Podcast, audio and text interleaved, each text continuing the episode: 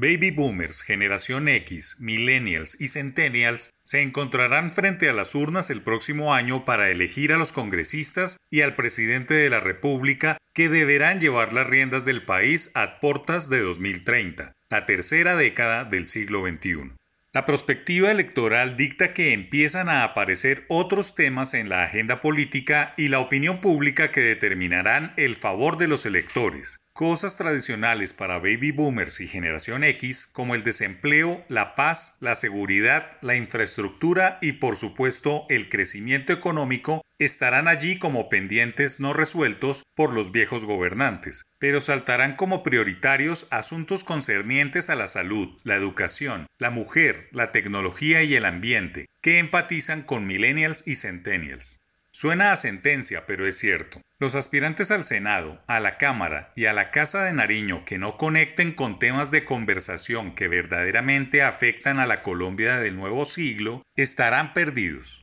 Cada uno de estos temas amerita capítulos exclusivos de análisis. De momento, es el ambiente el más oportuno para sustentarlo como prioritario. Si bien hay baby boomers, los nacidos antes de 1968, que no solo actúan y piensan como millennials, los nacidos entre 1984 y 1999, se puede decir que es una generación que está saliendo de los cargos de dirección del país y que el ambiente nunca fue uno de sus fuertes. El poco cuidado de la naturaleza, la deforestación y en general los daños ambientales fueron una constante en sus años de plena actividad económica. Para la inmensa mayoría de ellos fue un asunto menor que hoy tiene graves consecuencias. Nunca delimitaron bien las áreas de explotación agropecuaria y la minería era totalmente extractiva, sin mínima responsabilidad social ni ambiental. Y así como los nacidos bajo el contexto de la generación X, los nacidos entre 1968 y 1983, renegaron de sus padres baby boomers por trabajar en una empresa durante tres o cuatro décadas sin aprender a emprender, los millennials, pero más los centennials, los nacidos después de 2000 y verdaderos nativos digitales, reniegan de todos sus antepasados porque ninguno logró cosas tan mínimas como reciclar, cuidar los árboles, los animales o tener un consumo responsable. Pero lo que más los diferencia es que ven los políticos con cuento verde una alternativa con propuestas más afines de lo que ellos quieren para el futuro.